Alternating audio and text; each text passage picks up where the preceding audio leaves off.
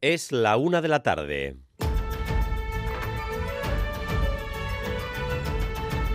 Crónica de Euskadi con Dani Álvarez.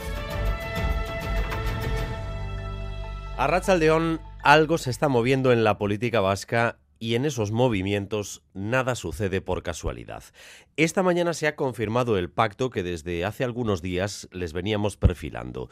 EH Bildu permitirá la aprobación de los presupuestos de Vitoria-Gasteiz. La ciudad gobernada por la socialista Maider Echevarría con el PNV será una de las pocas instituciones que, estando en minoría su gobierno, podrá renovar sus cuentas. A diferencia de Guipúzcoa o Araba, donde quien lidera la coalición es el PNV. Y otro ingrediente destacado. En Vitoria, la más votada fue Rocío Vitero, la candidata de EH Bildu.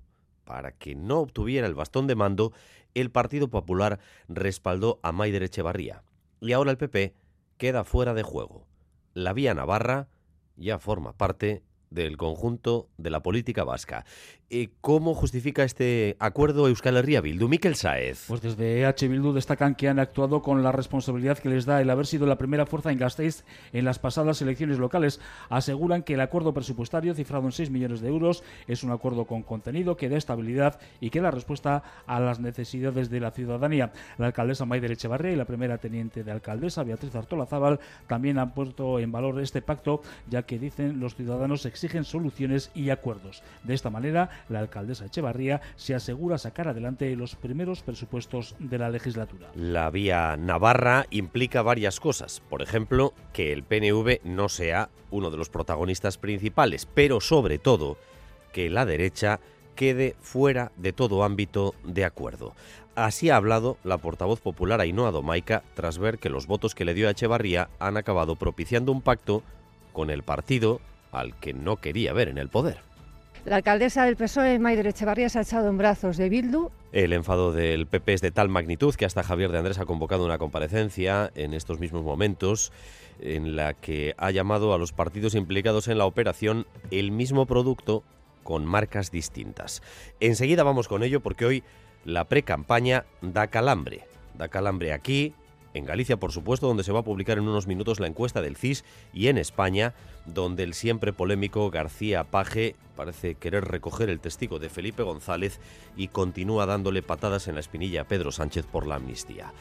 Pero además, crecen las expectativas y la confianza en el futuro de la juventud vasca. Al menos así lo refleja el informe Aurrera Beguira que esta mañana han presentado el Gobierno vasco y el Observatorio de la Juventud. Xavier Madariaga. El momento actual, la satisfacción personal, expectativas de trabajo, confianza en el futuro, todos los indicadores mejoran excepto uno, que se mantiene igual, el índice de maternidad o paternidad postergada. La juventud sigue viendo igual de difícil poder formar familia a la edad en la que le gustaría cuanto antes pueda, pues mejor. No creo que eso venga rápido. Espero, espero serlo la hace la que busco ni pronto ni más tarde. Por lo demás, se da por superado del todo el pesimismo pospandémico que se instaló entre nuestros jóvenes. Enseguida os revelamos más datos de este interesante informe. En el otro lado de la pirámide, las tres diputaciones están recibiendo estos días un auténtico aluvión de reclamaciones de pensionistas que piden la devolución de lo pagado de más en el IRPF en los últimos cinco años. Ya van 85.000 en toda Euskadi tienen derecho los jubilados que cotizaron a mutuas privadas antes de 1979, pero está reclamando todo el mundo, Rodrigo Manero. Sí, la última en actualizar datos ha sido la Hacienda de Vizcaya, que ya ha recibido 33.000 reclamaciones, a una media de casi 600 al día. Sumadas a las de Álava y Guipúzcoa, dan esas 85.000 en todo el estado, en todo Euskadi, perdón, y van a ser más, porque se ha corrido la voz entre los pensionistas y muchos están reclamando. Tienen derecho los jubilados que cotizaron a mutuas privadas antes del 79 y basta con presentar un escrito en las oficinas forales o por internet. Las haciendas van a comprobar cada caso cruzando datos con la seguridad social y las devoluciones podrían rondar los 2.000 euros por persona.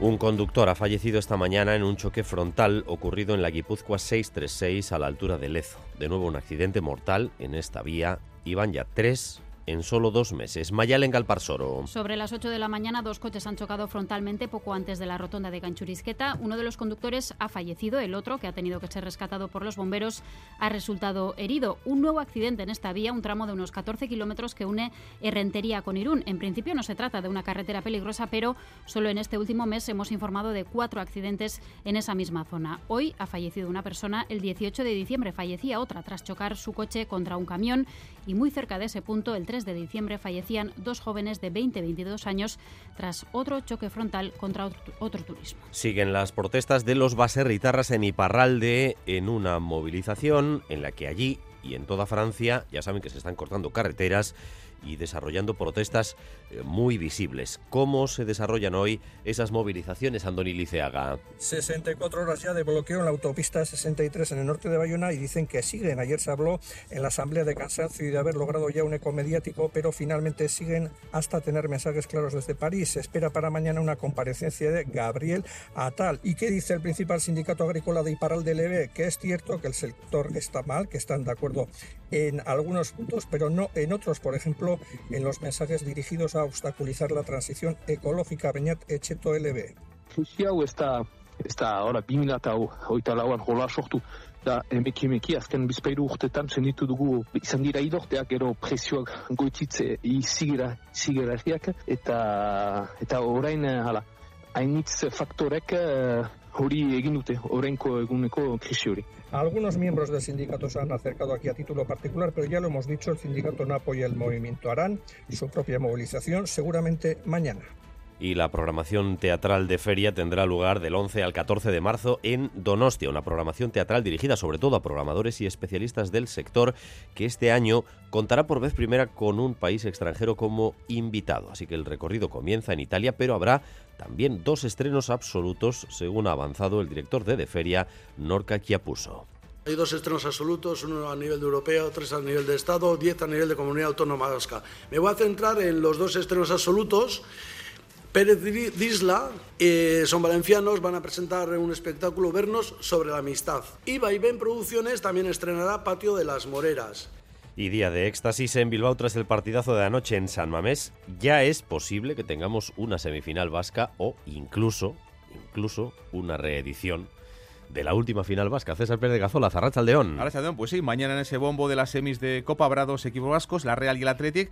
Podría haber, como decías, derby ya a dos partidos en la antesala de la final de 7 de abril en la Cartuja en Sevilla o incluso está encima de la mesa la opción de repetir el duelo por el título de hace tres años entre Donostiarras y Bilbaínos. También semifinalista el Mallorca, el Vasco Aguirre y hoy conoceremos si el Atlético de Madrid o el Sevilla se meten en semifinales. Será la quinta semifinal consecutiva para los rojiblancos y tercera vez en los últimos cinco años que el Atlético elimina al Barcelona de la Copa. Lo consiguen anoche en Samamés con un amitazo terrible en la Catedral y con los hermanos Williams, Iñaki y Nico como grandes protagonistas con sus dos goles en la prórroga derrotaban al Barça. En cuanto al tiempo, pocos cambios. Hoy tenemos otro día de cielos despejados y sol en prácticamente todo el país. Las temperaturas bajaron un poco, especialmente en la costa, pero estamos eh, por encima ampliamente de los 10 grados, incluso en el interior. 11 grados en Iruña. 14 en Donostia y en Bayona, 16 grados en Vitoria-Gasteiz y 17 grados de temperatura en Bilbao.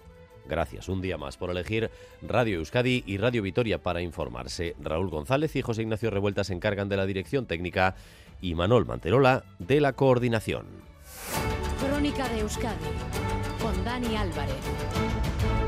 La una de la tarde y ocho minutos. Acuerdo político para los presupuestos de Vitoria-Gasteiz. Euskal Herria Bildu va a facilitar la aprobación de las cuentas del equipo de gobierno que dirige la socialista Maider Echevarría en un eh, cambio de guion claro eh, que está eh, sin ninguna duda contagiado por eso que se ha llamado el efecto Navarra o el efecto Pamplona después de la moción de censura en Navarra donde gobierna la socialista María Chivite con el apoyo de EH Bildu y ahora en la capital donde gobierna Sirón con el apoyo de los socialistas. Estos acuerdos que se han dado también en algunos municipios de Álava eh, a nivel muy concreto, como es el caso de Ollón, donde gobierna EH Bildu, apoyo de los socialistas, o Iruña de Oca, a la inversa, se traslada ahora a una de las principales instituciones. Y una de las notas diferenciales es el hecho de que quien lidera el gobierno es la socialista Maider Echevarría, porque otros gobiernos en minoría liderados por el PNV no han alcanzado acuerdos presupuestarios con EH Bildu. Vamos a ver, eh, porque en los últimos minutos se han pronunciado ya todas las partes, cómo argumentan eh, tanto EH Bildu como la alcaldesa este acuerdo que han alcanzado sobre qué bases. Miquel Saez, adelante. Bueno, pues satisfacción. Esta es la palabra que resume el estado de ánimo de EH Bildu, de PSE y de PNV, las tres fuerzas que han logrado un acuerdo que garantiza la aprobación de los presupuestos del Ayuntamiento de Gasteiz. La portavoz de la coalición soberanista, Rocío Viterio, ha explicado que durante todo el proceso negociador siempre han mostrado la máxima voluntad de llegar a acuerdos. Es cierto que hemos visto en las últimas semanas y sobre todo en las últimas horas un cambio de voluntad por parte del Gobierno municipal, del PSE y del PNV. Lo agradecemos porque sabemos que este acuerdo es un acuerdo en positivo que va a mejorar la situación de la vida de la gente. El pacto presupuestario está cifrado en 6 millones de euros, unas aportaciones que, según reconocía el alcalde Samaider Echevarría, mejoran el proyecto inicial. Son enmiendas que suponen la mejora de partidas que ya figuraban en nuestro proyecto de presupuesto y otras que compartimos, porque es que además van en la misma línea que estamos trabajando. Su socia de gobierno y el Chale, la primera teniente de alcaldesa, Beatriz Artola Zaval, destacaba por su parte la altura de miras de los tres grupos municipales. Los tres grupos que hemos sabido actuar con altura de miras hemos sido capaces de lograr un acuerdo, realizando a las personas y sus necesidades este pacto asegura que la alcaldesa Echevarría saque adelante los primeros presupuestos de la legislatura. De todos modos, EH Bildu en estos momentos todavía no ha desvelado cuál será el sentido de su voto. ¿Qué premisas implica la vía Navarra? Pues que el Partido Nacionalista Vasco es partícipe de esos acuerdos, pero no en una posición de protagonismo, aunque ante todo lo que implica es que eh, la derecha tiene que quedar excluida de los espacios fundamentales de pacto. Sucedió con UPN en Navarra y sucede ahora con el Partido Popular en Vitoria-Gasteiz, aunque los votos del PP fueron determinantes para que Maider Echevarría accediese a la alcaldía. Así que el PP vasco ha montado en cólera después de este acuerdo. Ha sido muy dura la portavoz popular en Vitoria-Gasteiz, Ainhoa Domaica, pero Javier de Andrés, que hoy tenía eh, varios actos en Madrid, ha convocado a los medios también eh, para decir que ahora mismo en Euskadi lo que hay es un mismo producto con varias marcas. Nos tiene que servir para quitarnos la venda es que el PNV, el Partido Socialista y Bildu realmente son el mismo producto con marcas distintas y que cualquiera de ellos al final conduce necesariamente a la posición más radical que es la que en esta ocasión pues defiende Euskal Herria Bildu. Por primera vez una alcaldesa del Partido Socialista llega a una alianza inédita con Bildu en nuestra ciudad, en la capital del País Vasco, poniendo a Vitoria en una situación de radicalidad. La alcaldesa del PSOE, Maider Echevarría, se ha echado en brazos de Bildu qué significan todos estos movimientos que estamos viendo en la política vasca. ¿Significa que simplemente estamos en precampaña o estamos ante movimientos más de fondo? Si miramos al Parlamento vasco, en los últimos 10 días hemos visto dos pactos de alcance. Uno entre el gobierno vasco, PNVPS, en este caso sí, y EH Bildu para la Ley de Transición Energética y Cambio Climático y esta misma semana para la aprobación de la Ley de Infancia, también con EH Bildu y en este caso también con eh, el Carrequín se está moviendo algo, ha vuelto el oasis. Bueno, pues el portavoz del gobierno vasco eh, dice que no, que es todo apariencia, que hay, eh, al mismo tiempo que pasa esto, una operación subterránea para buscar el desgaste del PNV. Lo ha llamado Zaborra esta mañana en una entrevista en Radio Popular. Seguramente vamos a asistir a una campaña autonómica apasionante eh, que por un lado va a ser de guante blanco, eso se ve, ¿no? que hay una intención en mostrarse ante la sociedad por parte de la mayor parte de los partidos políticos con una voluntad de diálogo, de llegar a acuerdos. Por debajo es evidente que hay toda una serie de movimientos sociales activados, perfectamente organizados, que son los que van a hacer el trabajo sucio, y más abajo todavía hay todo un mare magnum de redes sociales y movimientos anónimos que son los que se van a encargar de la zaborra. Esta es la campaña que preveo para las próximas autonómicas, sean cuando sean. Campaña de guante blanco y Zaborra decía esta mañana en esa entrevista en Radio Popular el portavoz del gobierno vasco, Bingen Zupiría. Y en estas estamos cuando lo que hemos llamado el espacio de izquierdas sigue todavía sin definirse. No hay un solo espacio, hay muchos espacios. Y veremos cuántas candidaturas salen de ahí, porque hoy eh, el Carrequín Podemos ha mostrado algo de presión en su intento de que Miren Gorrochategui vuelva a ser la candidata, y si lo fuera sería la única que repite como candidata al Endacari en estas elecciones, de eso que llamamos el espacio confederal. Han comparecido, en principio, para hablar de las primarias, pero con una escenografía que invita a pensar que Miren Gorrochategui se va a presentar como candidata al Endacari de Podemos y veremos qué más organizaciones. Irache Ruiz, Arrachaldeón. A Rachaldeón, en un acto en su localidad natal, en Durango, el Carrequín Valle ha lanzado la candidatura de Miren Gorrochategui, candidata que acusa, aunque sin citar el nombre, a Sumar de irresponsable por no reconocer, decía, que en Euskadi ya existe un espacio plural de las izquierdas y así, advertía, será muy difícil entenderse. Unir fuerzas, bien, lo necesitamos. Si alguien quiere unir fuerzas, bienvenido sea. Todos y cada uno de los que quieran unir fuerzas, bienvenidos sean. Pero nada va a ser posible con quien quiera dividir la izquierda en Euskadi. Responsables.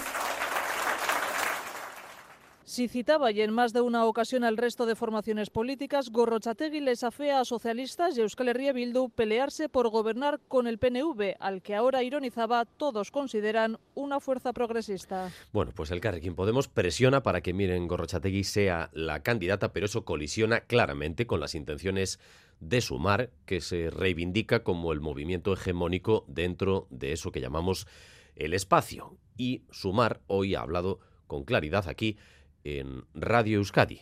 La candidatura tienen que liderarla ellos, Ainhoa Iglesia. Sí, Sumar Mugimendua no va a ceder en lo que a la candidatura de la hipotética coalición se refiere. Debería ser su propuesta Alba García y no por una cuestión de nombres, sino de relevo generacional. Miren Gorrochategui, por tanto, no es una opción. Lo decía el portavoz del movimiento, Andeca Larrea, en Boulevard, en Radio Euskadi.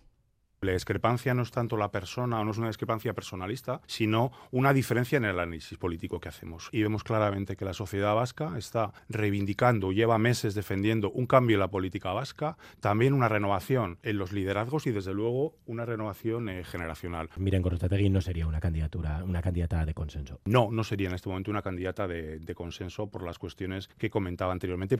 La REA cree que en los próximos días se resolverán definitivamente las negociaciones, aunque no se moja sobre si están más cerca del acuerdo o de la división. Si se diera la coalición, en todo caso, los futuros pactos serían con las fuerzas que quieran cambiar las políticas EH Bildu o decía incluso el PSE, pero solo si vira hacia políticas progresistas y se aleja del PNV. Bueno, pues veremos qué es lo que pasa, pero mm, a medida que los días van avanzando da la impresión de que Podemos y Sumar no pueden compartir una misma candidatura y efectivamente, si Miren Gorrochate, que acaba siendo la candidata eh, de Podemos, sería la única que repite en estas elecciones autonómicas. En cuanto a los contenidos, a los proyectos, hay mucha diferencia entre esas dos ramas del mismo espacio. Pues escuchen lo que dicen tanto Gorrochategui como el propio Andeca Larrea cuando se les pregunta por lo que ayer comentaba aquí Pello Chandiano en su entrevista de Boulevard, lo de hacer grandes acuerdos con los progresistas, un espacio en el que mete también al PNV. Ninguno de los dos está de acuerdo. Por parte de H. Bildu nos habla de cambio de ciclo y promete una transformación. Y sin embargo, ayer mismo dejaron claro que su socio con quien se viene a gobernar es el Partido Nacionalista Vasco, que ahora parece ser, según H. Bildu, es un partido progresista. Parece que, que, ahora todo el mundo quiere pactar con el Partido Nacionalista Vasco. ¿no? Ayer fue bastante llamativo como Pello Chandiano llegó a decir que, que, también aspiraba a poder gobernar con el Partido Nacionalista Vasco e incluso más allá a considerar que es un partido progresista. Nosotros, desde luego, ni tenemos esta impresión ni compartimos este diagnóstico. ¿Y qué dice el PNV de todo esto? Bueno, pues esta tarde en Gambara, aquí en Radio Euskadi, va a estar el presidente del PNV, Andoni Ortúzar, que hablará también de la Diputación de Vizcaya y los planes para el Guggenheim de Urdaibai. La Diputación ha insistido hoy en el plazo de dos años para retomar ese proyecto. Es simplemente un tiempo de reflexión. Pero hay una decisión firme y una oportunidad para la comarca, según la portavoz Lechuria Rizabalaga, que asegura que se ha avanzado mucho en estos últimos 16 años. El proyecto se encuentra ahora mismo bastante eh, más adelantado que hace 16 años. ya tenemos convenio con el Ministerio de Transición Ecológica, ya tenemos presupuesto. Hasta ahora estas cuestiones no estaban encima de la mesa. Tenemos un plazo establecido y un proceso administrativo que ya está en marcha. Es una oportunidad para la comarca de Busturialdea, para la biosfera de Urdaibai y también para, para el territorio de, de Vizcaya. Que no lo vean como una amenaza, ya ven que la pre-campaña toma temperatura rápidamente en Euskadi. En Galicia, dentro de unos minutos, se va a conocer la encuesta del CIS de cara a las elecciones del 18 de febrero. ¿Y en España qué sucede? Pues que se acerca la aprobación de la ley de amnistía. Y dentro del Partido Socialista eh, conviven pues, sectores que aplauden la ley de manera entusiasta, como el PSC, Partido Socialista de Euskadi, y también Emiliano García Paje, que está dispuesto a jugar en el presente el papel que pretenden desarrollar desde fuera eh, los viejos felipistas. Emiliano García Paje ayer llegó a decir, llegó a decir, acompañado de gentes del PP, que él está ya en el extrarradio, o que le tienen en el extrarradio del partido.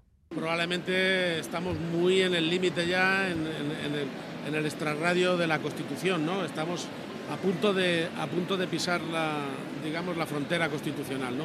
Bueno, pues esta actuación eh, de Emiliano García Paje, lógicamente, ha desatado una ola de euforia en el Partido Popular, que hoy le hace la ola. Eh, pero esta vez el Partido Socialista no guarda silencio. Esta vez han salido claramente a achicarle el espacio. Madrid y Sarobaza. Sí, las palabras de Emiliano García Paje ante los varones del PP no han sentado bien en las filas socialistas. Tanto la dirección del PSOE como los propios ministros rechazan la estrategia de confrontación de Paje eh, y dicen que ese no es el camino, pero se han mostrado especialmente molestos por las críticas a la labor del Partido Socialista ante esas declaraciones que acabamos de escuchar, en las que el presidente castellano Manchego decía que el PSOE está en el extrarradio de la Constitución. Escuchamos a los ministros María Jesús Montero y Fernando Grande Marlasca. Yo creo que no es bueno, no es adecuado que esa notoriedad sea a partir de estar confrontando o discrepando de las estrategias del Gobierno. El Partido Socialista Obrero Español nunca ha estado en el extrarradio de, de la Constitución. Decir, esa cuestión es desconocer la historia, el presente y el futuro del Partido Socialista Obrero Español. Pero a Pagel ha salido un defensor, el Partido Popular. Ayer lo veíamos arropado de tres varones populares y hoy ha sido el propio Feijó quien ha salido en defensa de Paje. El Partido Socialista considera razonable ser un poco terrorista y le parece muy mal eh, criticar un poco a Sánchez. Me parece un poco sorprendente la humillación de, del Partido Socialista hacia el presidente Paje.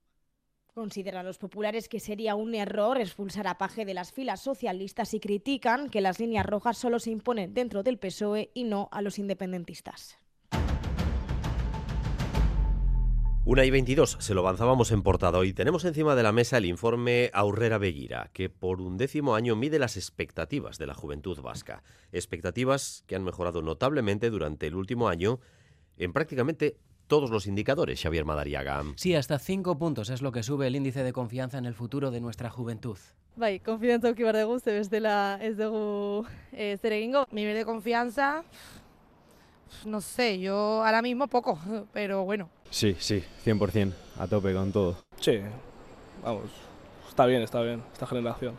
También valoran mejor el momento presente, su satisfacción personal e incluso las perspectivas laborales, a las que acompaña una tasa de desempleo casi del 11% entre los jóvenes, la más baja desde 2008. Espero de Dayeta, espero de geroz eta e, aukera gehiago egotea. No es que tenga mucha mm, expectativa ahora mismo. Es una de las carreras que gracias a, a que se estudia mucho y así pues tiene bastantes salidas. Lo que se pueda, lo que se pueda se trabajará lectura que hace de estos datos el gobierno vasco, pues que se da ya por superado el pesimismo generalizado que la pandemia instaló. Este conjunto de datos de final de 2023 reflejan un cambio de tendencia, un cambio de tendencia primero en el estado de ánimo de la juventud vasca y un cambio de tendencia en la situación objetiva en la que se encuentra la juventud vasca. El pesimismo que indujo la pandemia va quedando atrás. El único indicador que no mejora también es significativo, el índice de maternidad y paternidad postergada. La juventud en nuestro país sigue pensando, igual que en el año pasado, un 26% que va a tener que retrasar sus planes de formar una familia. Son las conclusiones de casi 7.000 encuestas realizadas entre jóvenes de entre 16 y 29 años. También hablando de jóvenes, no solo de jóvenes, pero especialmente de jóvenes, llaman la atención los datos que revelaba anoche un estudio sobre enfermedades de transmisión sexual.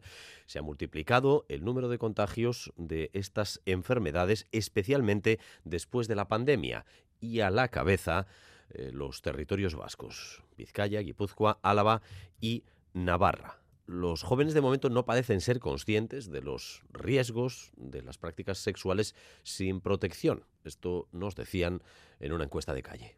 Igual tenemos como más en cuenta el embarazo, pero que también es igual de importante pues eh, las enfermedades de transmisión. Los condones y así se cree que es para no quedarse embarazada y ya. Yo creo que antes era como más frecuente, pero ahora es como, bueno, va, pues no pasa nada, ¿sabes? Si eso luego me tomo la pastilla y ya está. Tira mucho por la pastilla, pero no tiene en cuenta las enfermedades de transmisión sexual. La clamidia y la gonorrea son las más frecuentes junto a la sífilis, tal y como se recoge en un informe del Instituto de Salud Carlos III. Blanca Díez. El aumento de enfermedades de transmisión sexual es patente desde hace años y solo tuvo un impasse en 2020 por el COVID. En España la gonorrea se ha multiplicado por 25 en dos décadas, mientras la clamidia ha sido del 245% desde 2016. Es necesaria más información para los jóvenes, que son el perfil mayoritario de los que se contagian Asunción Díaz, investigadora del Instituto Carlos III y autora del informe en Boulevard no sé si alarmarnos, pero sí debemos preocuparnos. En relación con la sexualidad, puede ser que ellos estén preocupados o ellas por los embarazos, pero a lo mejor no tienen tanta preocupación o tanta información sobre estas enfermedades.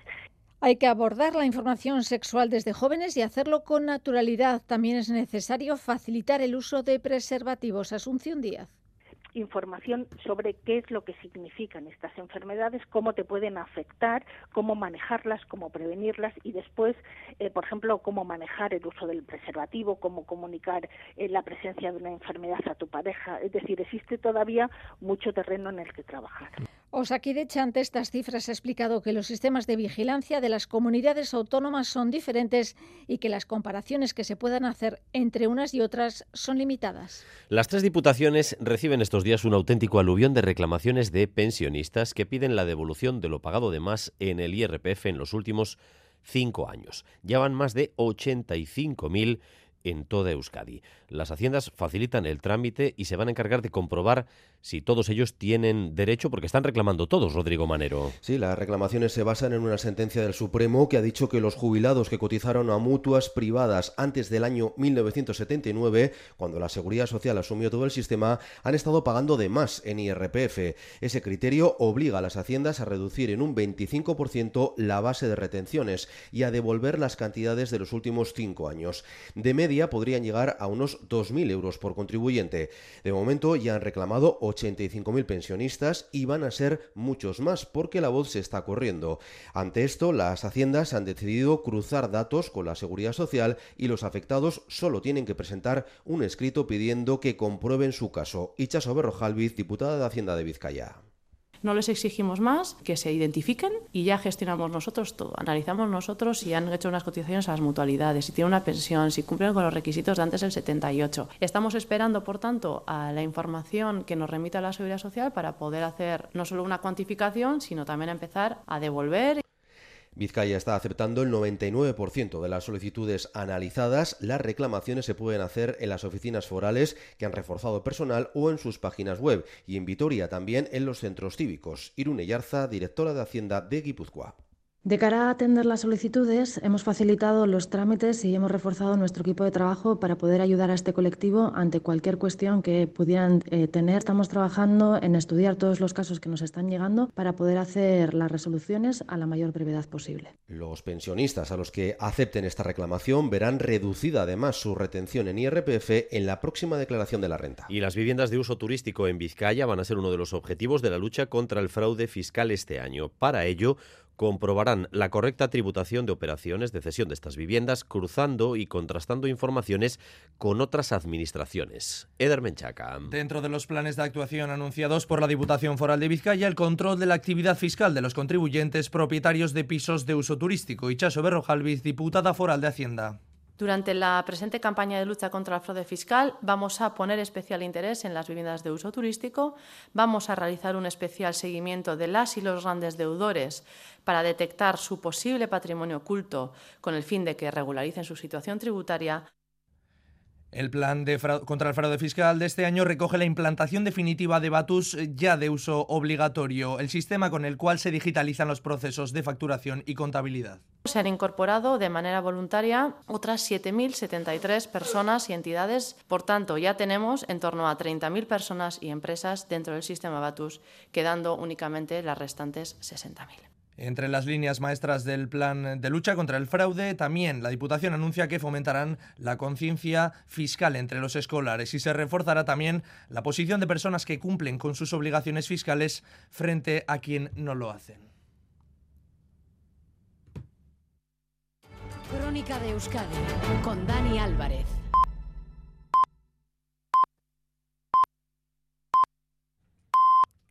Es la una y media de la tarde. Seguimos en Crónica de Euskadi.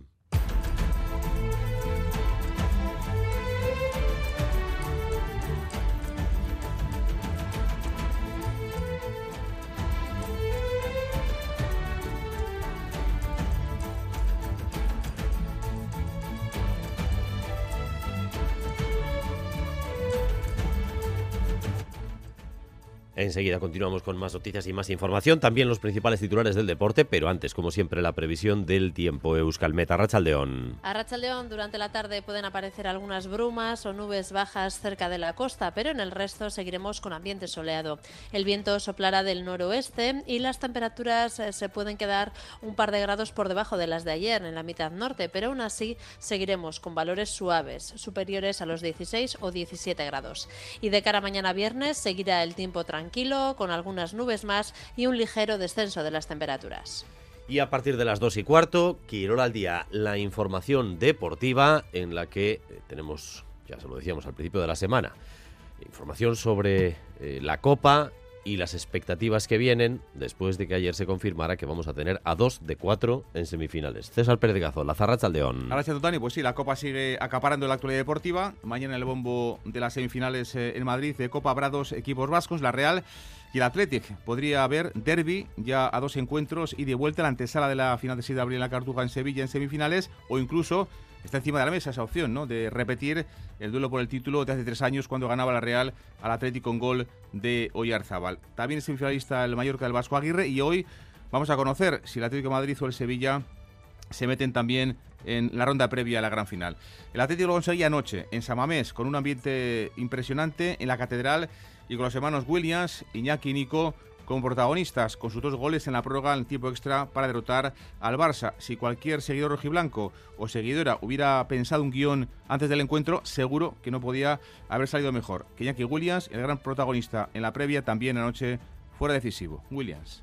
Ha sido una noche inolvidable, de principio a fin, han sido 24 horas muy, muy intensas para mí y acabo de la, de la mejor de las maneras. La verdad que estoy súper orgulloso, súper contento de lo que ha demostrado hoy el equipo, de las ganas que tenemos de, llegar a una final con público, con nuestra gente y vamos a ir a, por todas. Cuando se cierra una ventana se abre una puerta. El club ha hecho todo lo posible porque, porque yo esté aquí. La verdad que agradecérselo. Toda la gente ha sido un caos, como me ha esperado con los brazos abiertos. Eh, las redes sociales estaban ardiendo, eh, pidiendo mi vuelta y la verdad que, estoy muy agradecido a todos por hacerme poder vivir noches como las de hoy y la verdad que, estoy muy muy feliz. Y en la Real Sociedad, eh, el protagonista de las últimas horas es Javi Galán, el futbolista extremeño, llega como cedido hasta final de temporada del Atlético Madrid, va a debutar este sábado ante el Rayo Vallecano en Anoeta. Ya ha trabajado con sus compañeros y va a debutar, como digo, debido a las lesiones de Ayen Muñoz y de Kieran Cherne. Javi Galán. Sí, eh, al final es un club que siempre tenía en mente, siempre, bueno, veranos anteriores, siempre eh, ha habido un interés eh, y nada más que hubo la idea de venir aquí, no me lo pensé, tenía muchísimas ganas, sí, también eso, mi madre estuvo aquí 20 años, la familia de mi madre también Eh, entonces eso, tenía, tenía muchísimas ganas ya de estar aquí, nada más que salió la idea no, no me lo pensé. Baloncesto, Basconia juega mañana, viernes, partido de Euroliga en el Buesa ante el Valencia Basket, optado, como les contábamos ayer, por la experiencia para incorporar al puesto de base al sustituto de Ciosa, que está lesionado. El equipo de Ivanovic ha fichado a Jordan Theodore, 34 años, base estadounidense, al que ya dirigió Dusko Ivanovic en el Besiktas hace 5 años. Ya está en Vitoria Theodore y en principio debutará mañana. Ivanovic. La experiencia que he tenido con él en Besiktas era buena y jugó bien. Es un jugador que tiene experiencia, es un jugador que espero que nos puede ayudar, pero en este momento es importante que él se adapta rápido al equipo, porque yo no quiero y, no podemos permitir que el equipo se adapte a él. Él tiene que adaptarse rápido. Y en el parejas de pelota, este fin de semana, la gran novedad es la presencia de Urruti, de Miquel Urruti Coechea, el protari de Zarátamo, jugar este sábado en el Vizcaya en lugar de Tor Aranguren, haciendo de zaguero, cubriéndole las espaldas a Unilaso. Ante Joaquín Altuna y Julio Martija, regresa Urruti al parejas, una competición que ya ha ganado. Lo hizo hace ocho años, siendo el zaguero de Aymar Olizola también con Diego Sueta disputó la final de 2020. Urruti esta mañana en la elección de material de ese partido. He tenido la oportunidad de jugar dos veces de zaguero, las cosas eh, entonces fueron bien y, bueno, otro partido más en una posición que no es la mía. He podido hacer un entrenamiento, la verdad es que ellos me vieron bien, ellos decidieron que jugase de zaguero y, bueno, a intentar ayudar tanto a Unai como, como Aitor a ganar este punto. Y una puta de remo porque el descenso de Portugalete, Memorial Luis Baranda, primera regata de la pretemporada. De Treneras, eh, una eh, regata que está organizada por el club de, de, Remo San Nicolás, va a batir el próximo domingo el récord de participación, con 53 botes, 53 embarcaciones compitiendo en aguas de la ría.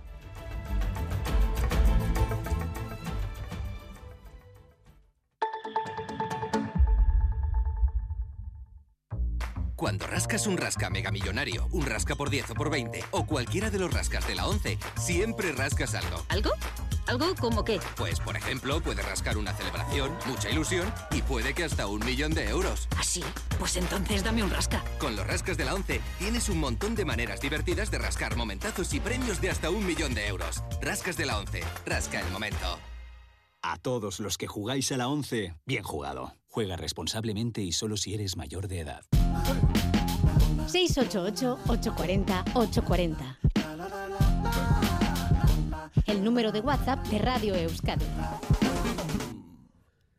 La una de la tarde y 36 minutos. Continuamos en esta crónica de Euskadi con más noticias y más información en directo para ustedes hasta las dos y cuarto. El juicio contra los siete adultos acusados de dar una paliza brutal a Alex Ionita está a punto de quedar visto para sentencia. Y después de escuchar a las partes, las acusaciones lo tienen claro. Fue un intento de asesinato. Tenían ánimo de matar, de destruir la vida de Alex. Natalia Serrano. Sí, por ello aquí en la audiencia de Vizcaya la Fiscalía ha pedido casi 15 años para cada uno de los acusados y la acusación de la familia de Alexandru, prisión permanente revisable en su rango inferior de 30 años. Coinciden las acusaciones en hacer la petición de condena para todo el grupo, para los siete acusados, porque decía la fiscal, son coautores.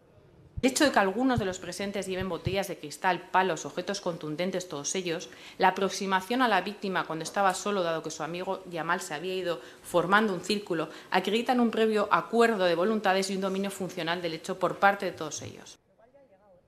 La abogada de la familia de Alexandru, decíamos, eleva esa petición a prisión permanente revisable porque defendía en su informe final que los acusados forman parte de una banda. Como tal, actuaban para delinquir antes de la paliza Alexandru, durante esa paliza e incluso durante este juicio ha dicho han actuado con miedo, mentiras y lealtad extrema. Y decía emocionada entendemos que, la única condena permanente y no revisable que va a haber aquí hoy a una muerte en vida es la sentencia firme que los procesados dictaron contra Alex. Las defensas, los siete abogados de los acusados han pedido desde la absolución hasta penas menores por lesiones y además con atenuantes por consumo de alcohol y drogadicción. A esta hora están interviniendo los acusados. Alguno de ellos ha subido al estrado en uso de última palabra para pedir perdón a Alexandru y a la familia. Natalia Serrano en directo desde la audiencia a punto de quedar visto para sentencia. Insistimos, las acusaciones hablan claramente de un intento de asesinato. Volvemos por un instante a la crónica política porque acaba de salir la encuesta del CIS sobre las próximas elecciones a la Junta de Galicia el 18 de febrero. El PP, como saben, parte con ventaja, con una clara ventaja. La mayoría absoluta está en 38, ahora mismo el PP tiene 42, pero ya no se presenta Feijo. ¿Qué es lo que dice esa encuesta? Isarobaza. Pues de acuerdo a la última encuesta del CIS, el PP de Alfonso Rueda ganaría las elecciones gallegas, sería el partido más votado con un 43,2% de los votos. Esto se traduce entre 36 y 38 escaños. Por tanto, el Partido Popular podría perder la mayoría absoluta. Justamente lo decías, para ser mayoría absoluta se precisan más de 38 escaños. El BNG, con Ana Pontón a la cabeza, sería la segunda fuerza con un 29% de los votos y el PSOE de José Ramón Besteiro sería la tercera fuerza con un 20% de los votos. ¿Y qué pasa pasa con Sumar y Podemos?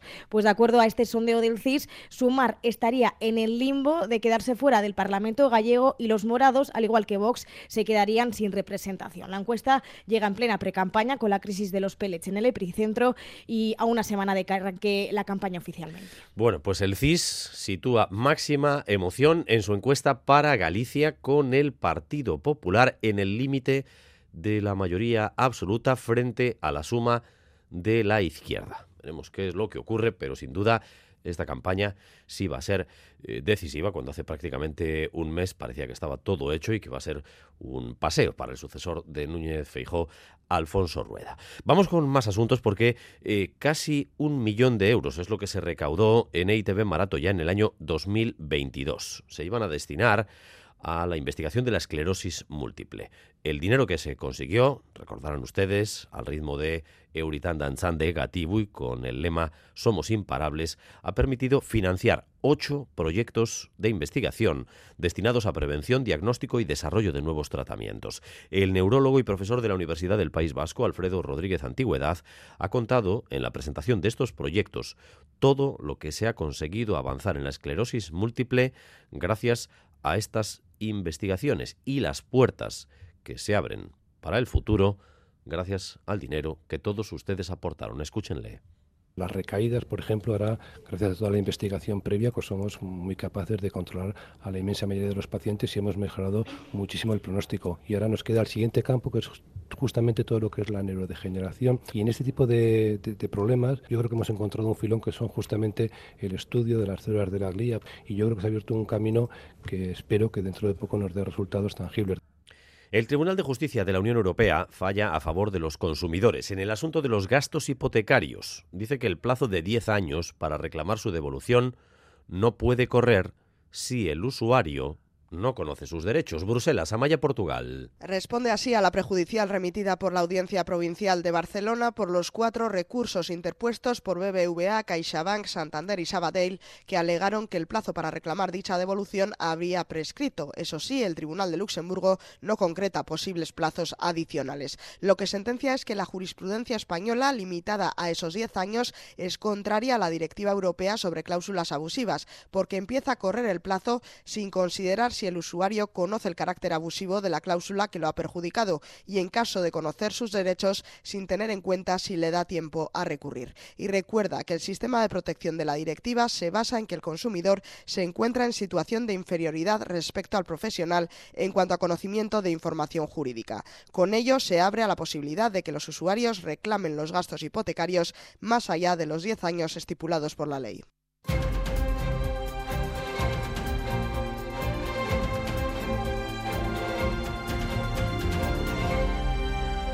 La una de la tarde y 42 minutos. La pena de muerte vuelve a ser protagonista en los Estados Unidos porque este jueves está prevista la ejecución de un preso en el estado de Alabama y van a utilizar por primera vez un nuevo método para acabar con su vida. Ahora lo van a asfixiar con nitrógeno. Óscar Pérez. Es un sistema que incluso los veterinarios no recomiendan para matar animales por el sufrimiento que puede generar en ellos. La propia ONU ha pedido también que se suspenda esa ejecución porque consideran que puede ser una tortura para el preso, pero el Tribunal Supremo de Estados Unidos ya ha fallado en contra. Nos vamos a Nueva York, corresponsal Geray Díaz. El Tribunal Supremo ha rechazado detener la ejecución y Kenneth Smith morirá asfixiado con gas nitrógeno. Le colocarán una máscara, le darán dos minutos para decir sus últimas palabras y enseguida le dejarán sin oxígeno mientras bombean nitrógeno por la máscara. Es un método nunca antes utilizado en una ejecución. Nadie puede asegurar que el preso no sufra. Es lo que asegura Robin Mer, la directora del Centro de Información sobre la Pena de Muerte. La alta comisionada de Naciones Unidas para los Derechos Humanos, Ramina Samsdasani, también ha mostrado su preocupación. Y asegura que puede ser un trato inhumano equiparable a la tortura. El estado de Alabama, en cambio, defiende que es indoloro. Smith denuncia ser un conejillo de indias. Lleva más de 30 años en el corredor de la muerte por asesinar a una mujer a cambio de mil dólares. En 2022 intentaron ejecutarle con una inyección letal, pero no pudieron. La inyección es el método que más se utiliza en Estados Unidos, pero hay problemas para conseguir los fármacos. Y varios estados han autorizado alternativas como esta o los pelotones de fusilamiento. El año pasado aquí ejecutaron a 24 personas y todavía una ligera mayoría de estadounidenses sigue defendiendo la pena de muerte el nitrógeno para matar en Estados Unidos. Y mientras tanto, a este lado del Atlántico ya les venimos contando que las reivindicaciones de los agricultores franceses han cogido mucha fuerza. Ayer llegaron hasta Bruselas y hoy ha hablado la propia presidenta de la Comisión, Óscar. Sí, porque el descontento en el sector agrícola está recorriendo varios estados de Europa y no solo el francés. También en Alemania, en Polonia, Rumanía o Países Bajos está habiendo allí movilizaciones. Ursula von der Leyen ha dicho esta mañana que confía en que el diálogo pueda resolver los problemas. Volvemos a Bruselas. Amaya, cuéntanos. Sí, no es casual que un centenar de agricultores, principalmente franceses, llegasen hasta Bruselas ayer. Hoy ha arrancado aquí el diálogo estratégico sobre el futuro de la agricultura que prometió von der Leyen en su discurso de inicio del curso. En pleno auge de las protestas y con el temor de muchos a que la extrema derecha capitalice el descontento de los agricultores en las próximas elecciones europeas en junio. Von der Leyen espera que esta mesa de diálogo sirva para superar la polarización. And I think we all sense that there is an increasing division and polarization when it comes to topics related to agriculture. La mesa la forman 27 personas, tantas como Estados miembros, que representan agricultores, industria alimenticia, grupos medioambientales, consumidores y el mundo financiero y académico, y moderadas por el profesor Peter Schneider, que tiene experiencia en diálogos de este tipo en Alemania. Esperan publicar sus conclusiones a lo largo del verano. Von der Leyen ha querido agradecer a los agricultores el trabajo que hacen y reconocer que merecen una remuneración justa, pero les dice también que deberán responder a preguntas complicadas, empezando por cómo mejorar sus condiciones laborales sin dejar de lado los ambiciosos objetivos climáticos marcados por la Unión Europea. Otra de las grandes noticias del momento en el ámbito internacional es lo ocurrido con el avión que se estrelló ayer tras un ataque en la región rusa de eh, Belgorod sigue habiendo versiones eh, divergentes acerca de si viajaban prisioneros ucranianos a bordo o no. Moscú sigue insistiendo en ello, mientras el gobierno de Kiev ha acusado a los rusos de jugar con las vidas de los prisioneros ucranianos y con sus familias. Ucrania está trabajando para conocer el destino de todos los prisioneros. Insistimos en la necesidad de una investigación internacional, ha dicho el presidente Zelensky esta pasada noche. Desde Kiev ya no se plantea que el avión transportara misiles. En las últimas horas Rusia ha asegurado que han recuperado ya las dos cajas negras del avión. Desde el lado de Ucrania se lanzó un misil que impactó en el avión y tuvo un desenlace fatal. He pedido por ello una reunión urgente del Consejo de Seguridad de la ONU, aseguraba el ministro ruso de Exteriores Sergei Lavrov. Esa reunión del Consejo se va a producir esta próxima noche. Y en la otra guerra que nos ocupa cada día, la de Gaza, un día más las tropas israelíes centran su ofensiva en la ciudad de Jan Yunis y en concreto en el entorno de sus hospitales. Otra vez los hospitales, Oscar. Sí, el ejército israelí justifica estas operaciones bajo el argumento de que en sus inmediaciones en las de esos hospitales están escondiendo los comandos y también los jefes de Hamas. Ayer fue incluso bombardeadas unas instalaciones de un centro de la ONU en la que eh, se refugiaban 800 personas de los ataques israelíes. Murieron nueve civiles y otros 75 resultaron heridos. Y mientras tanto en Israel las familias de los 130 secuestrados que permanecen en manos de Hamas siguen reclamando a Netanyahu y su gobierno que negocien con Hamas su liberación. Sin embargo, desde Jerusalén, Miquel Ayestarán nos contaba esta misma mañana que, frente a lo que ocurría en otras ocasiones, esta vez parece que el gobierno israelí tiene otras prioridades por primera vez ellos mismos eh, sienten que sus propias autoridades han arrojado la toalla ¿no? respecto mm. al tema de los, de los cautivos, ¿no? que hasta ahora era una auténtica línea roja. Israel había hecho todo por recuperar a los ciudadanos que estaban capturados por milicias palestinas y en esta ocasión tienen la sensación de que no son la prioridad. ¿no? Eh, dicen, bueno, ya consiguieron liberar 105 personas en esa primera tregua y a partir de entonces, pues bueno, las familias presionan, eh, irrumpieron en una comisión del Parlamento, tuvieron una reunión directa con Benjamin Netanyahu en su despacho.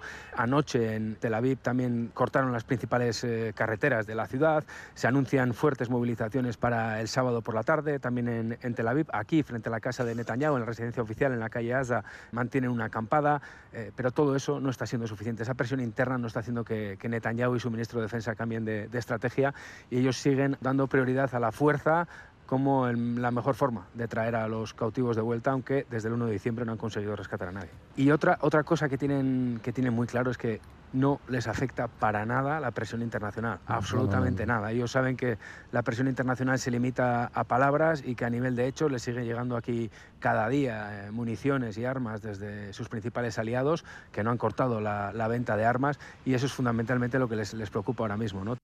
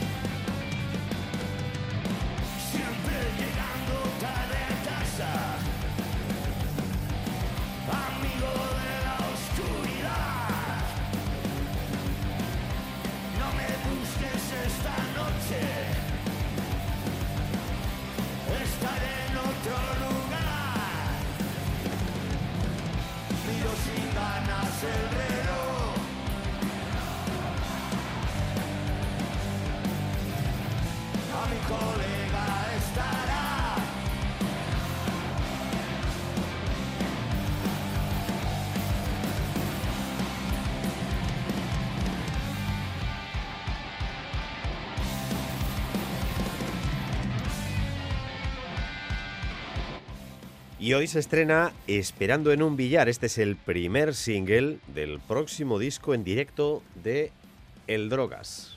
Galder Pérez, Arrachaldeón. Arrachaldeón, Dani. Nunca te lo he preguntado. ¿Eres de billar tú, por cierto? No, no eres de billar. Soy malísimo. a mí lo que más me gusta del billar, ¿sabes lo que es? Los cuadros de los perritos jugando al billar. Cómo molan esos cuadros, ¿eh?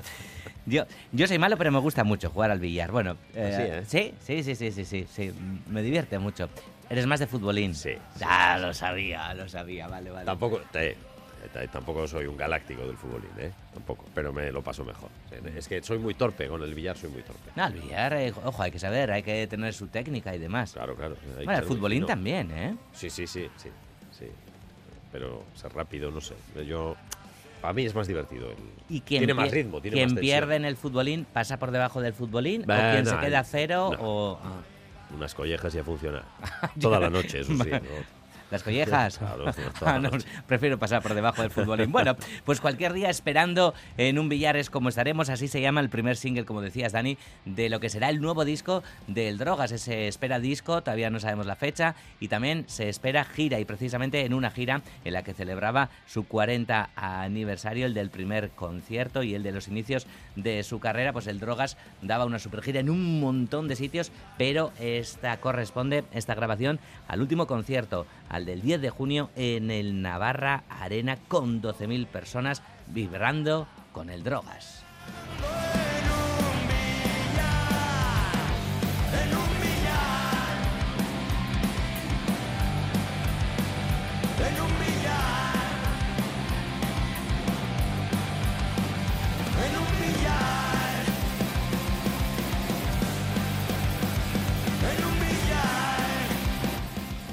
Ya va a vender unos cuantos discos este chico que a todo el mundo le cae bien. El Drogas, esperando en un billar y más cosas porque Donostia Cultura, lo subrayábamos antes, Galder, ha presentado la nueva edición de De Feria, que este año va del 11 al 14 de marzo. Es una feria muy importante para profesionales de las artes escénicas. Este año 25 compañías locales y del extranjero se van a dar cita en De Feria, como decimos, en su 30 cumpleaños, 30 aniversario, bajo el lema Utopía. Además, en 30 años se invita por primera vez a un país extranjero que será Italia, un camino de cooperación con el que la organización pues pretende continuar el año que viene. Y así, de esta manera, se invita a tres compañías italianas para que ofrezcan danza, teatro y, circo y compartir así escenario con compañías como María de Melo, Alberto San Juan con la Compañía Nacional de Teatro Clásico Culunca, Melania Olcina o Kea Theater. Norca Chiapuso es el director de De Feria y destaca los estrenos absolutos para esta nueva edición.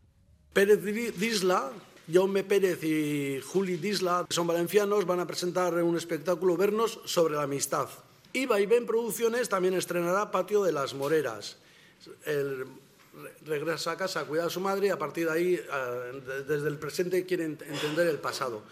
Destacar que es un texto de Sandra Ferrus, que, bueno, que ya tiene una trayectoria literaria importante y que esta función, en concreto, el viernes y el sábado se quedará en el teatro principal en, su versión en, su versión en euskera.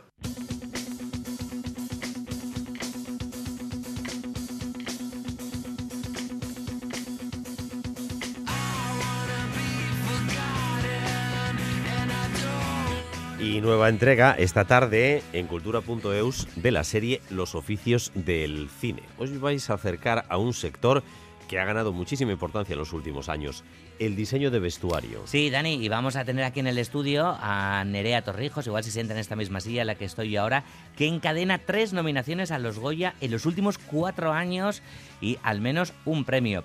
Y decimos al menos eh, porque está por ver si gana su segundo Goya, en esta ocasión por el vestuario de 20.000 especies de abejas.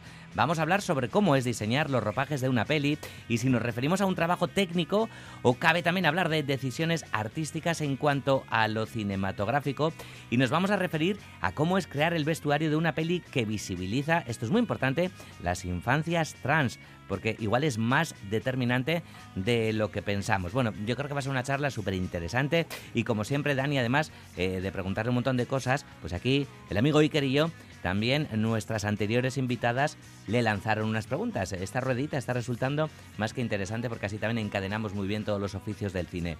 Las anteriores fueron la script, Anne Muñoz, y la ayudante de dirección, Sara Mazquiarán. Y esto es lo que dejaron para Nerea y pues, si esa época y tal es un marronazo, bueno, pues eh, la pregunta ahí sería qué referencias utilizan.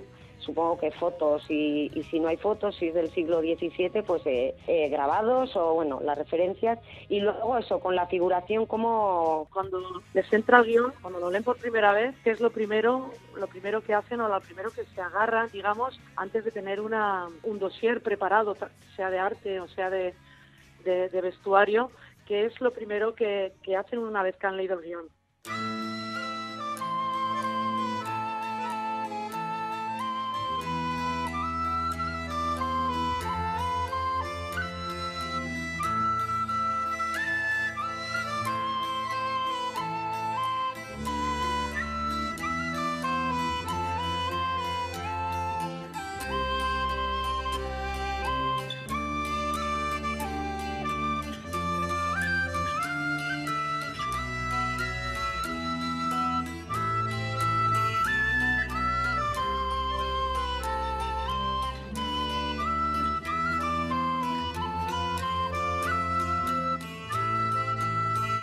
Y esta tarde el espacio Zas Culture de Gasteiz, que está ubicado en la Plaza San Antón, inaugura una nueva exposición colectiva titulada Memoria Obrera. Diez artistas eh, vinculados a la Facultad de Bellas Artes plantean siete reflexiones diferentes sobre el hecho obrero. Cada reflexión hecha desde una óptica diferente, abordado siempre, como no, desde el arte. Así, por ejemplo, hay quien centra su mirada en los cuidados, uno de los trabajos que no ha sido considerado como productivo. Hay quien habla sobre la evolución de las fábricas o también sobre las protestas e incluso quien analiza el derecho a la pereza. Este grupo de artistas considera importante preservar la memoria obrera, sobre todo en estos tiempos en los que poca gente dice ser de clase obrera por muy explotado que se sienta, así lo explica Arancha Laucidica, profesora de la Facultad de Bellas Artes e impulsora de esta muestra venimos del ámbito del arte, aunque somos hijos e hijas de obreros y de obreras. Esa idea del artista bohemio que trabaja cuando quiere, que es libre de trabajar, que no tiene jefes, se ha arraigado en la sociedad y que se ha implantado en los nuevos modelos de empresa, ¿no? En el que tú puedes llevar a tus hijos al trabajo, a tu perro, tienes café gratis, te ponen futbolines y en realidad lo que están buscando es que tú estés muchas más horas en el puesto de trabajo trabajando supuestamente a gusto, con lo cual no vas a reivindicar ni horas extras ni pagos eh, de otro tipo equipo.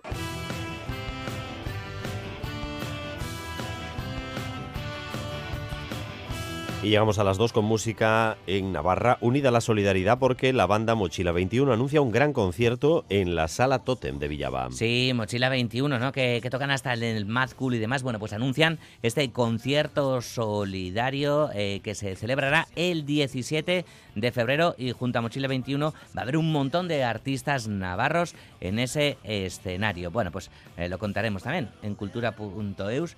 hablaremos también de, teatro, tantas y tantas cosas, Dani, que la cultura nos llena la vida. Es como una moto, llena la como una moto. Al tocar no falta nada.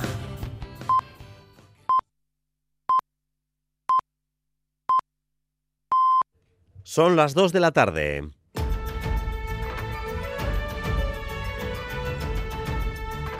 de Euskadi con Dani Álvarez. Gracias por continuar en nuestra compañía, gracias un día más por elegir Radio Euskadi y Radio Vitoria para informarse. Durante los próximos 15 minutos vamos a tratar de resumir para ustedes lo esencial de la información de esta jornada, un día en el que se confirma que algo se está moviendo en la política vasca. Lo que sucede no sucede precisamente por casualidad. Hoy se confirma el pacto que desde hace algunos días les veníamos perfilando. EH Bildu permitirá la aprobación de los presupuestos de Vitoria, la ciudad gobernada en coalición con el PNV por la socialista Maider Echevarría. Miquel Saez, Arrachaldeón. Arrachaldeón, satisfacción, esa es la palabra que resume el estado de ánimo de H. Bildu y de los dos socios del gobierno municipal de Gasteiz, PSE y PNV. Las tres fuerzas ponen el acento en el valor de un pacto presupuestario que ayudará a mejorar las condiciones de vida de los ciudadanos. La portavoz de H. Bildu, Rocío Vitero, asegura que desde el primer minuto de las negociaciones siempre han tenido voluntad de llegar a un acuerdo, aunque se ha tenido que esperar hasta el último momento para lograrlo. Es cierto que hemos visto en las últimas semanas y sobre todo en las últimas horas un cambio de voluntad por parte del gobierno municipal, del PSE y del PNV. Lo agradecemos porque sabemos que este acuerdo es un acuerdo en positivo que va a mejorar la situación de la vida de la gente. En cualquier caso, Vitero habla de un buen acuerdo cifrado en 6 millones de euros destinados a gasto social y a materia de vivienda, entre otros aspectos, a lo que hay que sumar otros 6 millones en créditos de compromiso. La alcaldesa Maider Echeverría y la primera teniente de alcaldesa, la Yelzale Beatriz Artola Zaval, dicen que son aportaciones en línea con lo recogido en el presupuesto, aunque también reconocen que ayudan a mejorarlo. Son enmiendas que suponen la mejora de partidas que ya figuraban en nuestro proyecto de presupuesto y otras que compartimos porque es que además van en la misma línea que estamos trabajando. Y hoy ese proyecto se ha mejorado gracias al acuerdo alcanzado con EH Bildu. En cualquier caso, la primera edil, Maider Echevarría, ha negado que este pacto haya convertido a EH Bildu en el socio preferente del gobierno municipal que preside. Ya ven que poco a poco, eso que se dio en llamar la vía Navarra, se extiende ahora también en Vitoria-Gasteiz. ¿Qué implica esa vía? Pues que en los acuerdos están los socialistas y EH Bildu, está también el PNV, aunque no siendo uno de los protagonistas principales, y sobre todo, lo que implica ese camino es que la derecha quede fuera de todo ámbito de acuerdo e influencia. Le pasó a UPN en Navarra, le queda ahora al PP le sucede ahora al PP en Vitoria-Gasteiz, pese a que el PP, con sus votos, fue el que llevó a Maider Echevarría a la alcaldía. Así que han hablado hoy así, enormemente enfadados, la portavoz popular en el ayuntamiento, Ainhoa Domaica y Javier de Andrés. Nos tiene que servir para quitarnos la venda es que el PNV, el Partido Socialista y Bildu realmente son el mismo producto con marcas distintas y que cualquiera de ellos al final conduce necesariamente a la posición más radical que es la que en esta ocasión pues defiende Euskal Herria Bildu. Por primera vez una alcaldesa del Partido Socialista llega a una alianza inédita con Bildu en nuestra ciudad, en la capital del País Vasco, poniendo a Vitoria en una situación de radicalidad. La alcaldesa del PSOE, Maider Echevarría, se ha echado en brazos de Bildu ¿Qué está sucediendo? Se está convirtiendo de nuevo Euskadi en el oasis de los pactos. Lo hemos visto también en el Parlamento con dos leyes que en la última semana eh, se han pactado con parte de la oposición, la de transición energética y cambio climático con EH Bildu, la de infancia con EH Bildu y también con el Carrequín. Bueno, pues no todo el mundo ve un oasis. Esta mañana, en una entrevista en Radio Popular, el portavoz del gobierno vasco, Bingen Zupiría, decía que se está organizando una precampaña aparentemente de guante blanco, pero con juego subterráneo. Zaborra, así lo ha llamado. Seguramente vamos a asistir a una campaña autonómica apasionante eh, que por un lado va a ser de guante blanco, eso se ve, ¿no? que hay una intención en mostrarse ante la sociedad por parte de la mayor parte de los partidos políticos con una voluntad de diálogo, de llegar a acuerdos. Por debajo es evidente que hay toda una serie de movimientos sociales activados, perfectamente organizados, que son los que van a hacer el trabajo sucio, y más abajo todavía hay todo un mare magnum de redes sociales y movimientos anónimos que son los que se van a encargar de la zaborra. Esta es la campaña que preveo para las próximas autonómicas, sean cuando sean. Y de cara a esas autonómicas, ¿qué sucede con el espacio de la izquierda confederal? Pues de momento no ha sucedido nada relevante, pero todos los síntomas que emiten, las señales que emiten, se acercan cada vez más a que concurrirán eh, con dos listas distintas, porque hoy Podemos ha lanzado de manera eh, cuasi oficial la candidatura de Miren Gorrochategui, que si se confirma sería la única candidata que repite con respecto a las anteriores elecciones autonómicas, sería la única que no aplicaría la regla de la renovación y al mismo tiempo sumar insistía esta mañana en Radio Euskadi en que son ellos quienes deben liderar ese espacio. Ahí no hay iglesia. Sí, Mirengo Rochategui, presentada como candidata de Podemos Euskadi en su localidad natal, en Durango, lanzaba desde allí un mensaje a sumar a quien acusaba de irresponsabilidad por no reconocer que en Euskadi ya existe un espacio plural de izquierdas. Si alguien quiere unir, unir fuerzas, bienvenido sea. Pero nada va a ser posible con quien quiera dividir la izquierda en Euskadi. Gorrochategui, que aspira a liderar esa coalición de izquierdas que siguen negociando junto a Sumar, Esqueranitza y Verdeac, pero Sumar Mugimendúa quiere que sea su candidata, Alba García, y hoy en Boulevard de Radio Euskadi el portavoz del movimiento, Andeca Larrea, aseguraba que no van a ceder en este aspecto porque creen que la sociedad vasca pide un relevo generacional en los liderazgos, por lo que miren Gorrochategui no es una opción. No, no sería en este momento una candidata de, consenso por las cuestiones que comentaba anteriormente, por ese análisis que hacemos en torno a la renovación de liderazgos, en torno a la renovación generacional. La REA cree que en los próximos días se resolverán las negociaciones, pero no ha querido mojarse sobre si el acuerdo está cerca o lejos.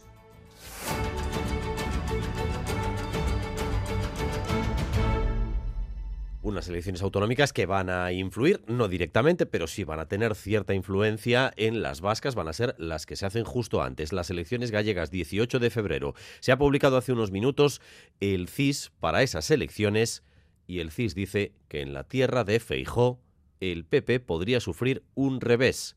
El partido está más abierto de lo que parecía. Y adelante. Sí, de acuerdo con la última encuesta del CIS, el PP de Alfonso Rueda ganaría las elecciones gallegas, sería el partido más votado con un 43,2% de los votos y esto se traduce entre 36 y 38 escaños. Por tanto, el Partido Popular podría perder la mayoría absoluta. Justamente para ser mayoría absoluta se precisan más de 38 escaños. El BNG, con Ana Pontón a la cabeza, sería la segunda fuerza con un 29% de los votos y el PSOE de José Ramón Besteiro se queda con el tercer puesto del podium con un 20% de los votos Este escenario que dibuja este sondeo abre la puerta a que el BNG y el PSOE sumen fuerzas para arrebatar la presidencia al PP. ¿Y qué pasa con Sumar y Podemos? Pues de acuerdo a esta encuesta, Sumar estaría en el limbo de quedarse fuera del Parlamento gallego y los morados, al igual que Vox, se quedarían sin representación. Dos de la tarde y siete minutos. Está a punto de quedar visto para sentencia, si no ha quedado ya el juicio contra los siete adultos acusados de dar una paliza brutal a Alexandru Gionita.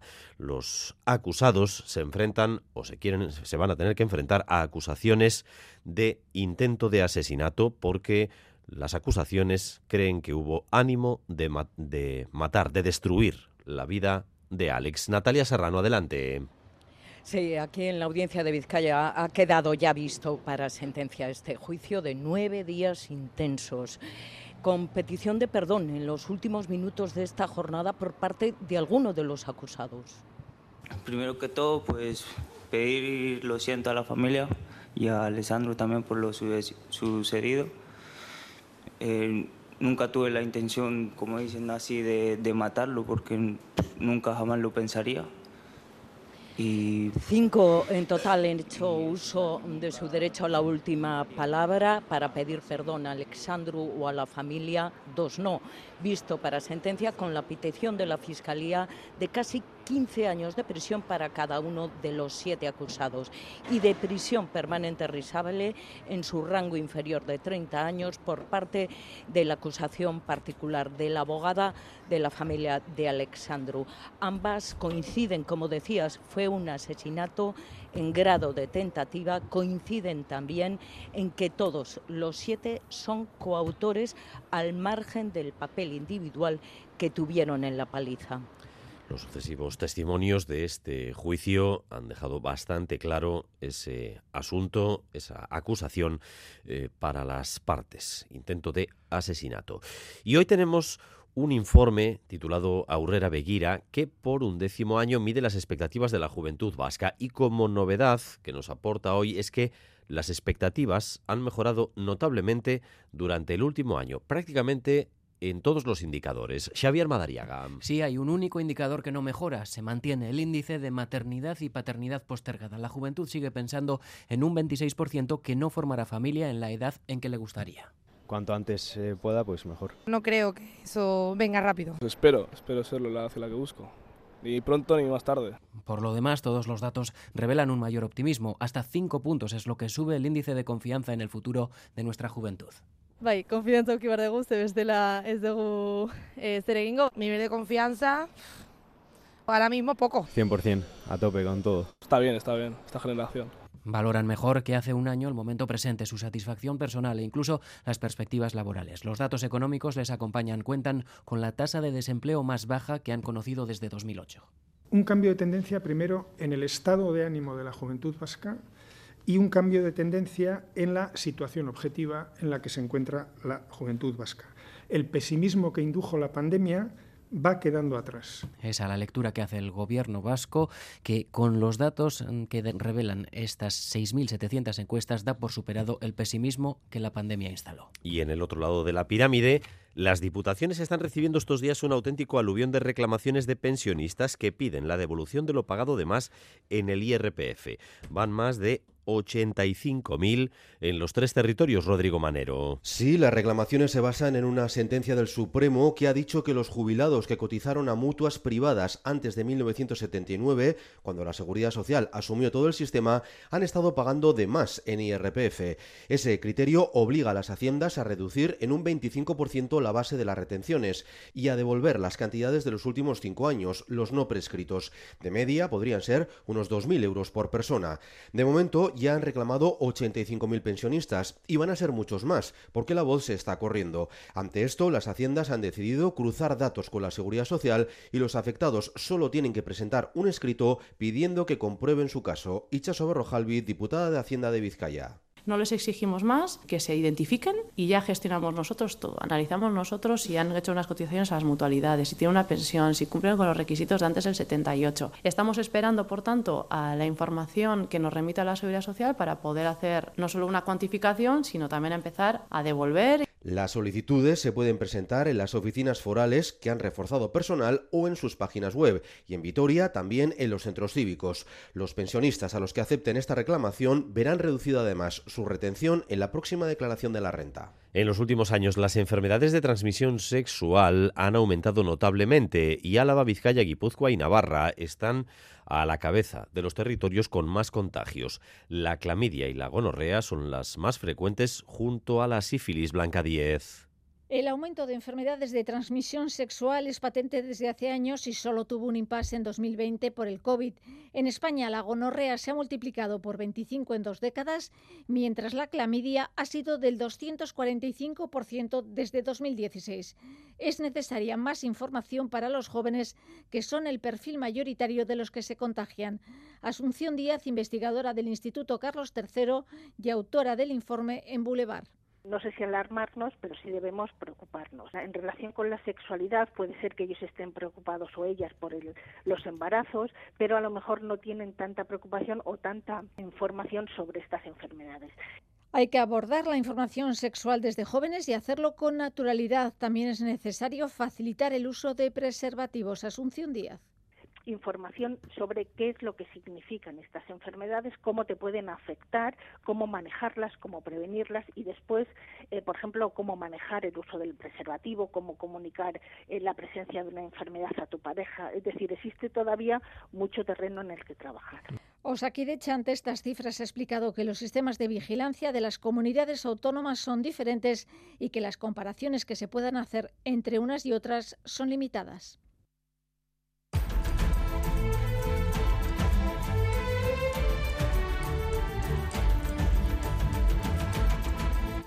Recta final de edición con la previsión del tiempo para las próximas horas. Euskalmet, Arrachaldeón. Arrachaldeón, durante la tarde pueden aparecer algunas brumas o nubes bajas cerca de la costa, pero en el resto seguiremos con ambiente soleado.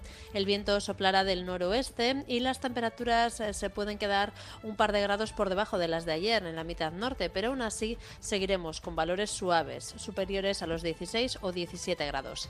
Y de cara a mañana viernes seguirá el tiempo tranquilo, con algunas nubes más y un ligero descenso de las temperaturas. Y una punta de tráfico porque, según el Departamento de Seguridad, hay problemas en la N637 en Lezama, sentido cruces. Un vehículo averiado en la calzada se pide precaución. Probablemente a estas alturas haya ya eh, problemas para circular. 688-840-840, el WhatsApp de Radio Euskadi. Lezama, sentido cruces N637. Hasta aquí esta crónica de Euskadi. Más información cada hora en punto y esta tarde en Gambara con Arancha García el presidente del PNV, Andoni Ortuzar. Raúl González y José Ignacio Revuelta han estado en la dirección técnica y Manuel Manterola en la coordinación. Besteriquez, Eskerrik Casco. Crónica de Euskadi con Dani Álvarez.